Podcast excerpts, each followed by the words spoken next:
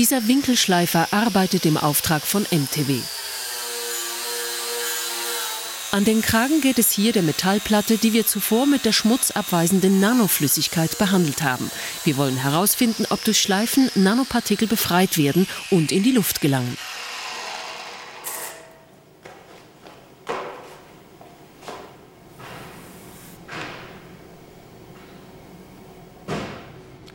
Also der Staub da, der ist relativ grob.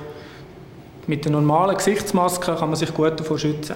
Wenn jetzt die Oberfläche aber nanobeschichtet ist, können natürlich die Nanopartikel in die Luft und können natürlich dann auch in die Atemwege eindringen. Und da ist das grosse Fragezeichen, was passiert. Wenn wir einatmen, filtern feine Haare in unserer Nase Partikel, welche größer als 20 Mikrometer sind. Feinere Teile werden von den Schleimhäuten gefiltert. Bei Nanopartikeln stellt sich die gleiche Problematik wie beim Feinstaub, der uns im Winter oft stark belastet. Diese Partikel fallen durch alle natürlichen Filter durch und gelangen durch die Lunge in unseren Blutkreislauf. Die Nanopartikel verklumpen sehr gern, wenn sie in der Luft sind. So wie ich das mit meinen Eiserspänen mache und den Magnet runterheben, gibt es im Prinzip viel größere Partikel, die weniger giftig sind. Das ist etwa Größe, wie wir es beim Schleifen hatten.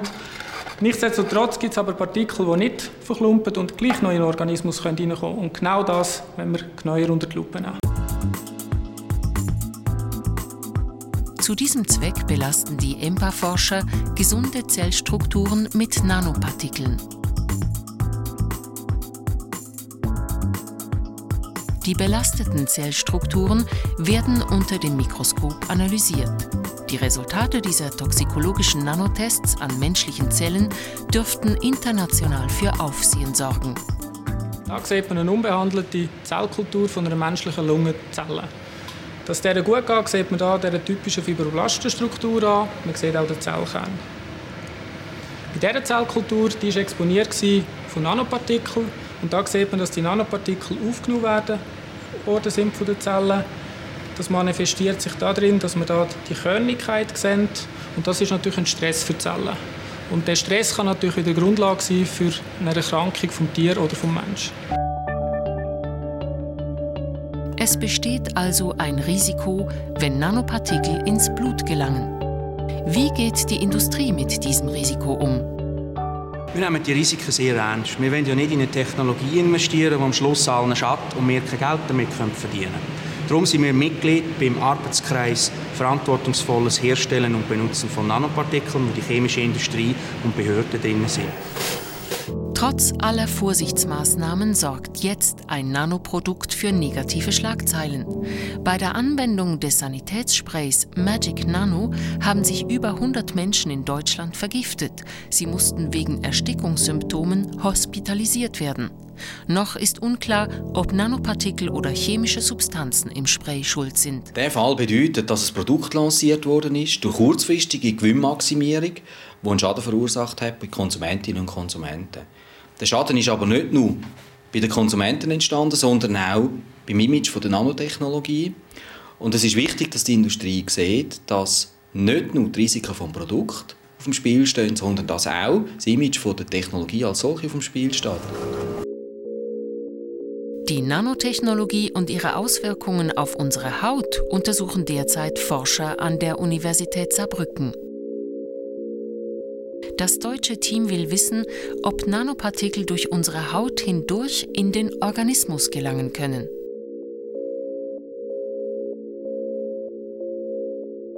Ihre Tests führen die Forscher an menschlichen Hautproben durch. Wir haben jetzt hier also eine Hautprobe, die wir aus dem Krankenhaus in Lebach bekommen haben von einer Operation. Und auf dieser Haut haben wir Nanopartikel in Suspension einer Salbe appliziert, um uns anzuschauen, wie verhalten sich unsere Nanopartikel auf der Haut. Die erste Antwort lautet, je nach Partikel ist das Verhalten unterschiedlich. Es gibt Nanoteilchen, die tiefer in die Haut eindringen als andere. Wenn wir Nanopartikel auf Haut applizieren, dann sieht man hier zum Beispiel in Rot die Nanopartikel und in Grün die obersten Hautschichten. Und fährt man jetzt schrittweise mit dem Mikroskop in die Haut, so sieht man, dass schwarze Bereiche auftauchen, wo keine roten Punkte mehr zu sehen sind. Das heißt, hier funktioniert die Haut als natürliche Barriere. Partikel können nicht eindringen, ähm, wohingegen sie in der Umgebung sehr gut zu sehen sind. Bleibt das Phänomen oder eine Option, dass die Nanopartikel entlang der Haare in die tiefere Hautschichten vordringen können. Und das ist momentan aktueller Forschungsgegenstand.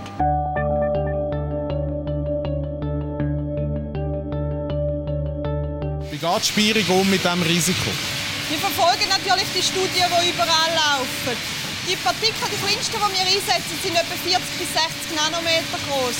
Und bis jetzt hat man also nie können ein Risiko nachweisen, dass Partikel von dieser Größe durch Zug aufgenommen werden bei kleineren Partikeln allerdings ist die Frage noch ungeklärt.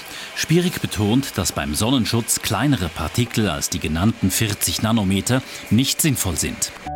Interessiert an der Risikoforschung sind auch die Rückversicherer. Sie beschäftigen sich mit den finanziellen Folgen chronischer Erkrankungen, die allenfalls durch Nanoprodukte hervorgerufen werden könnten. Im Vergleich historisch ist Asbest so ein Fall.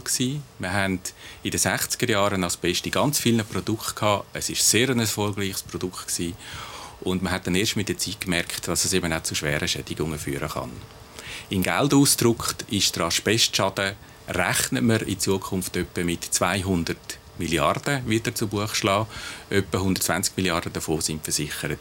Und gegen so ein Szenario wollen wir gewappnet sein. Sind Nanopartikel vergleichbar mit Asbestfasern? Wir fragen EMPA-Forscher Peter Wick. Hier sieht man eine Asbestfaser, die regelrechte Zellen aufspießen. Das ist ein ungeheurer Stress für die Zellen. Der Stress manifestiert sich auch durch die Auswucherungen hier. Der Stress geht sogar so weit, dass es Krebs gibt am Schluss. Wir haben ähnliche Experimente gemacht mit Carbon Nanotubes, das sind Kohlenstoffröhrchen. Wir sehen hier, dass die Kohlenstoffröhrchen auch von den Zellen aufgenommen werden. Interessanterweise sehen wir hier auch die Auswucherungen. Nur aufgrund von diesen Lichtmikroskopieaufnahmen können wir nicht sagen, ob Carbon Nanotubes oder Nanopartikel ebenfalls Krebs auslösen. Aber wir wollen dem auf den Grund gehen. Es fehlt noch an klaren Antworten. Was ist unter diesen Umständen stärker zu gewichten? Die Risiken oder die Chancen der Nanotechnologie? Glaube, es ist eine schwierige Situation auf den ersten Blick, aber letztendlich geht es darum, dass alle verantwortlich handeln. Für die Behörden würde das heißen, dass sie die Gesetzgebung überprüfen, schauen, ob die Nanomaterialien, Nanopartikel genügend reguliert sind und falls nicht, entsprechende Anpassungen macht. Für die Industrie bedeutet das, dass sie die Risiken abschätzt und das auch entsprechend kommuniziert. Und für den Konsument, der die Produkte letztlich anwendet, einsetzt, heißt das schlicht und einfach, dass er vielleicht zum Beispiel eine Etikette liest und schaut, wie er so einen Nanospray muss einsetzen muss. Nanotechnologie ist bereits Alltag. Umso wichtiger sind jetzt Schutzmaßnahmen vor allfälligen Risiken.